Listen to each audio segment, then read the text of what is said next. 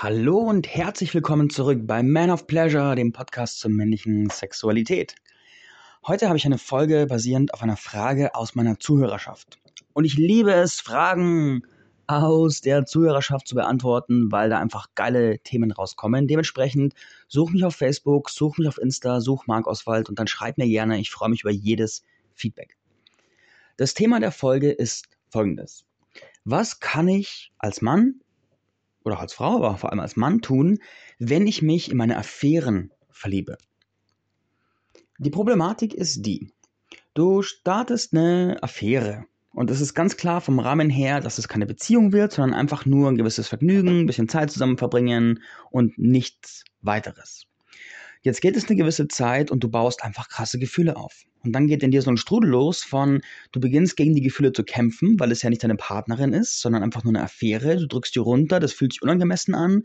Und im selben Atemzug entsteht aber eine Art von Abhängigkeit. Du denkst zu viel an sie, du leidest drunter, du hast einen inneren Konflikt zwischen gewissen Ansprüchen an sie, dass sie doch bei dir sein soll und Eifersucht und dann aber auch Scham davor, dass du das fühlst, weil ja ein klarer Rahmen da ist. Aber was, was kann man denn tun, wenn das passiert? Und vor allem, wenn es auch immer wieder mal passiert. Was ist da der Weg raus? Das ist die Frage, wie ich sie verstanden habe, wie ich sie bekommen habe.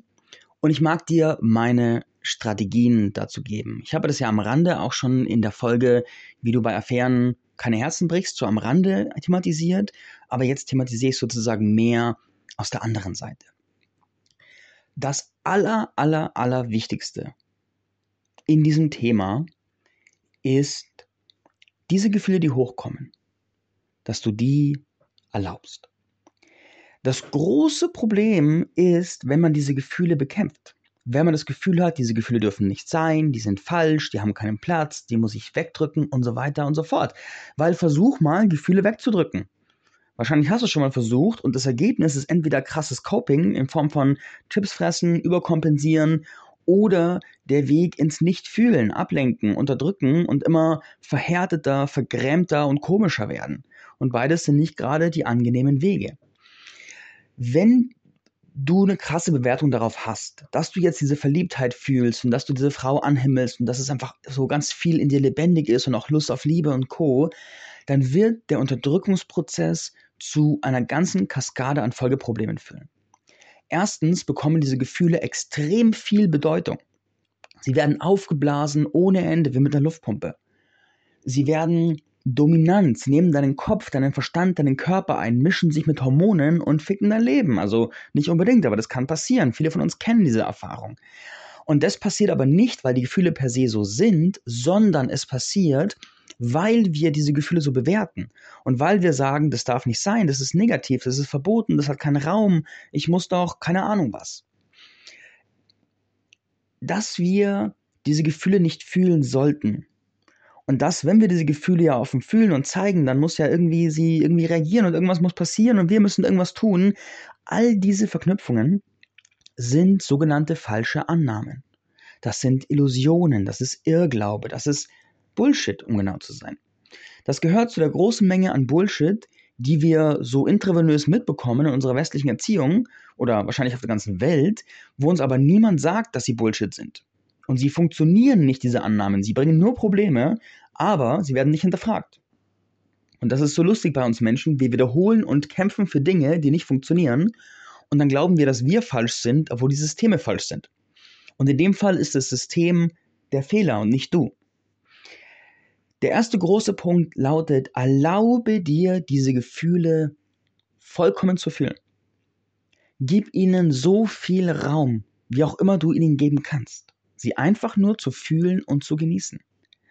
Stell dir das vor, wie es ist Frühling und in einem Garten beginnen die Blumen zu blühen.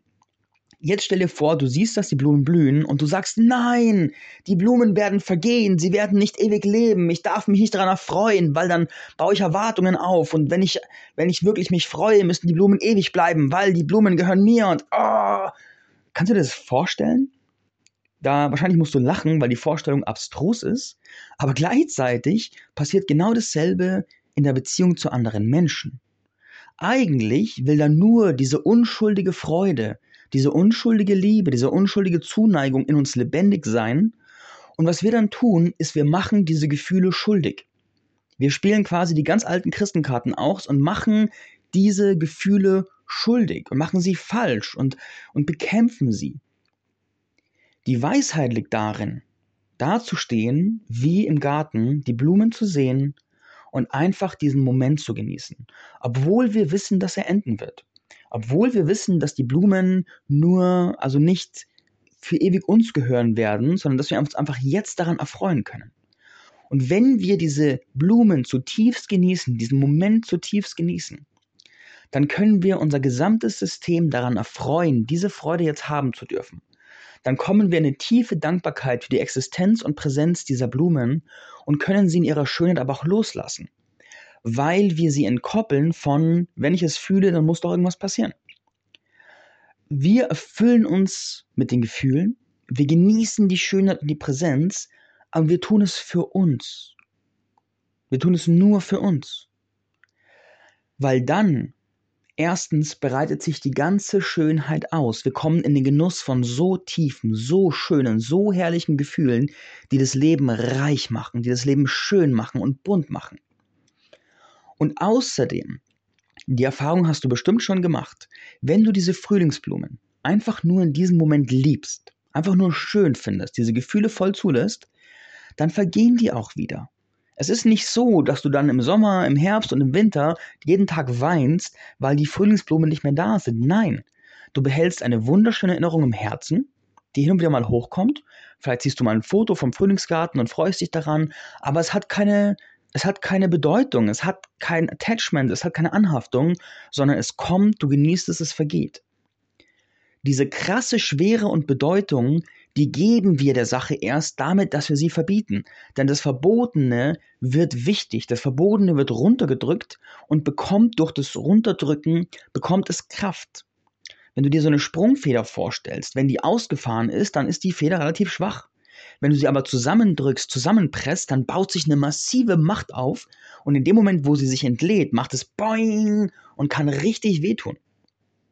Mit Gefühlen ist es genau dasselbe. Deswegen gibt es so viele Moralisten, die sich letzten Endes als die größten Schweine entpuppen.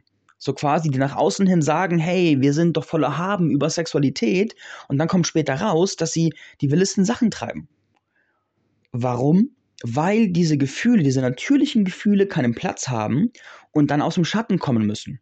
Weil wir können die nicht einfach wegschneiden. Die sind Teil unseres Menschseins. Die brauchen einen gewissen Raum. Und wenn wir diesen Raum nicht bewusst kreieren, diese Gefühle holen sich den Raum. Und dann erkennen wir uns nicht wieder, weil wir aus dem Schatten gesteuert werden und wissen gar nicht, wie das passieren konnte. Kommen wir zum zweiten Punkt. Jetzt geht es in Interaktion und zwar geht es darum, einen Prozessraum mit dieser Frau oder mit diesem Menschen für deine Gefühle zu öffnen und zu fragen, ob der Raum da ist.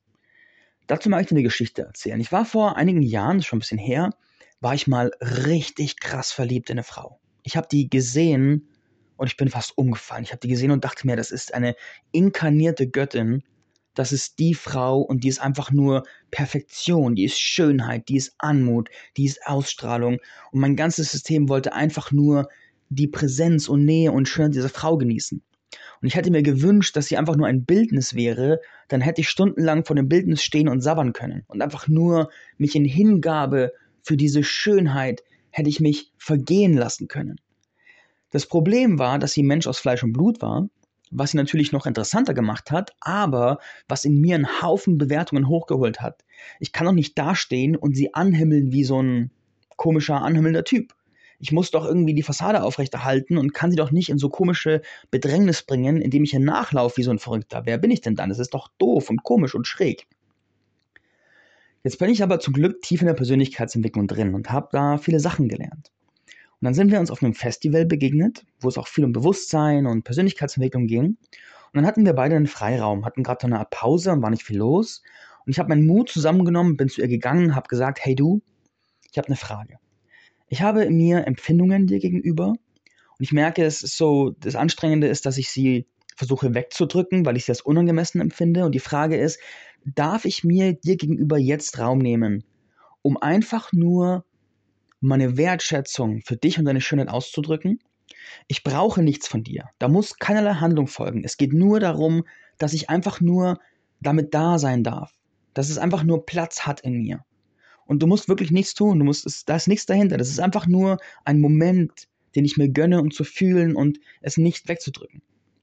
Und sie hat zugestimmt, sie war voll cool damit, hat gesagt, ja klar, kein Problem, ich bin da, hat sich aufgemacht und ich habe losgelegt. Ich habe so losgelegt. Ich bin, ich habe mir eines der ersten Mal in meinem Leben erlaubt, im Kontakt zu einer Frau, diese tiefe, tiefe, tiefe Verehrung zu öffnen.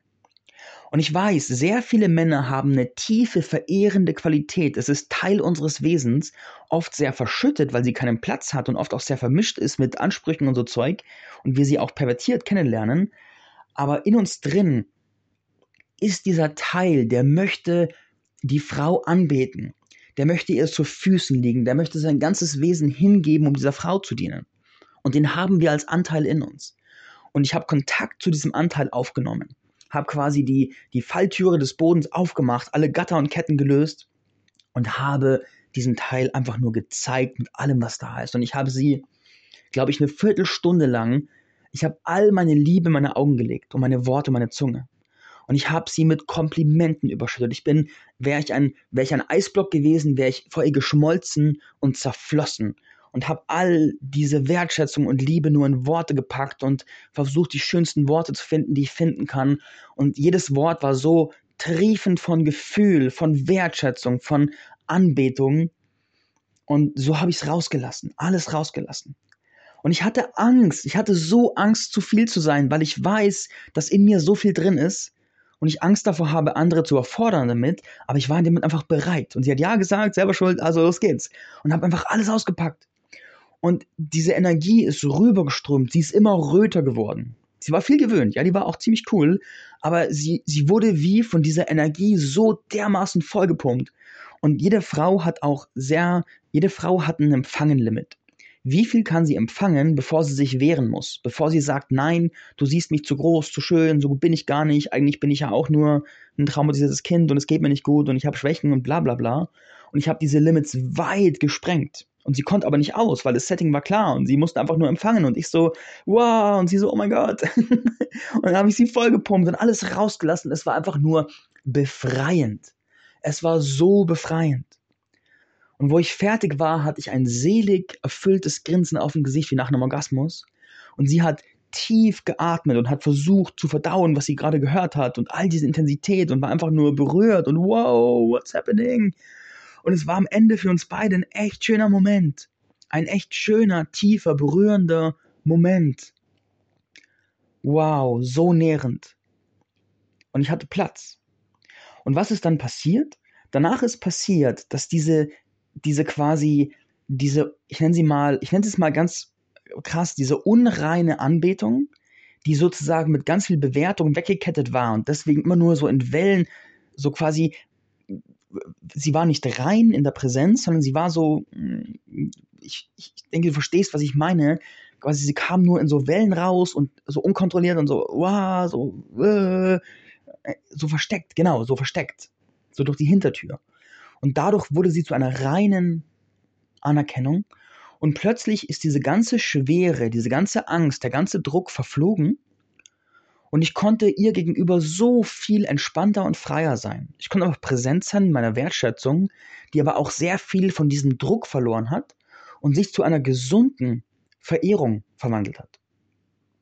Ich fand sie immer noch toll danach, aber dieses Tollfinden hat sich zu etwas in Frieden gewandelt. Und da war auch kein Bedarf mehr, es zu verstecken. Und danach konnte ich ja immer so kurze Blicke zu werfen. Und der Blick hat ihr kommuniziert, hey, ich finde dich toll und es, es bedeutet aber nichts, du musst nichts tun deswegen. Und sie konnte es einfach genussvoll annehmen. Und es hat einfach wunderschöne Momente kreiert. Irgendwann hatten wir ein Festival, war auch ein Love-Tempel und ich habe mich nicht getraut, zu ihr zu gehen. Das bereue ich ein bisschen. Aber jedenfalls hatte ich äh, diese wundervolle, wundervolle Erfahrung. Genau. Und das kannst du auch tun mit dieser Person, mit der du bist. Das geht folgendermaßen. Als erstes fragst du nach Consent. Vielleicht, was es vielleicht einfacher macht, ist, ihr hört diese Folge an und hier an diesem Punkt drückst du Stopp und sagst so, hey du, können wir das machen, weil irgendwie ist es mir ganz stark und so, wow. Oder du erklärst es selber und bittest sie, fragst sie, ist da Raum, dass du einfach nur fühlen und ausdrücken darfst. Und im besten Fall hat sie Erfahrung damit, diesen Raum zu halten, vielleicht aber auch nicht, ich hoffe schon. Und dann drückst du einfach nur das Ganze aus. Und wichtig ist aber, dass du keine Erwartung dahinter hängst. Weil wenn du deine Erwartung dahinter hängst, so nach dem Motto, wenn ich das zeige, dann musst du aber mich auch lieben oder sowas, in dem Moment pervertierst du es. Es geht nur um dich und nur darum, dass deine Gefühle Raum bekommen, ohne Forderung. Das ist Punkt 2. Das bringt uns auch direkt zum dritten Punkt und zwar das Entkoppeln. Wir sind aufgewachsen, wir haben so krasse Verkoppelungen. Wenn ich etwas fühle und wenn ich ein Gefühl ausdrücke, dann musst du aber auf eine ganz bestimmte Art und Weise reagieren. Wenn ich dir zeige, dass ich mich schlecht fühle, dann musst du dich um mich kümmern. Wenn ich zeige, dass ich verliebt bin, dann müssen wir auch eine Beziehung führen. Oder wenn ich in einer Beziehung bin und ich verliebe mich in jemand anders, dann muss die Beziehung beenden. Oder wenn ich mich erregt fühle, muss ich auch gleich Sex haben. Oder, oder, oder, oder, oder. Wir haben so viele Direktkonsequenzbewertungen auf unseren Gefühlen. Und das ist Gift fürs freie Fühlen. Das ist pures Gift. Erstens ist es Gift, weil damit unsere Gefühle zu etwas Bedrohlichem werden. Was meine ich damit? Wenn ich zum Beispiel lerne, dass wenn mein Gegenüber ein gewisses Gefühl ausdrückt, dass ich dann, dass dann von mir erwartet wird, auf eine gewisse Art zu reagieren, dann ist es ja wie eine Waffe. Wenn zum Beispiel ich lerne, immer wenn mein Gegenüber ausdrückt, dass es jetzt äh, getriggert ist und äh, offended ist und so weiter, dann muss ich mein Gegenüber in Watte packen und so weiter und so fort.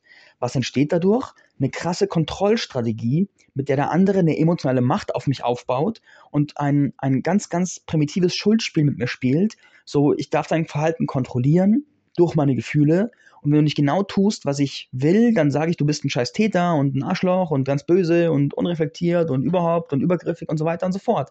Das ist giftig.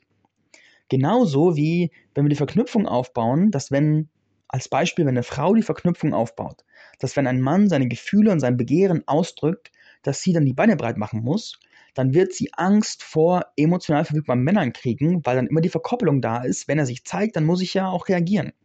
Und auch das ist giftig. Das heißt, wir dürfen alle lernen, das zu entkoppeln. Und dafür braucht es solche Erfahrungen wie beim zweiten Punkt beschrieben, erstens, dass wir uns safe darin fühlen, einfach nur mit unseren Gefühlen präsent zu sein.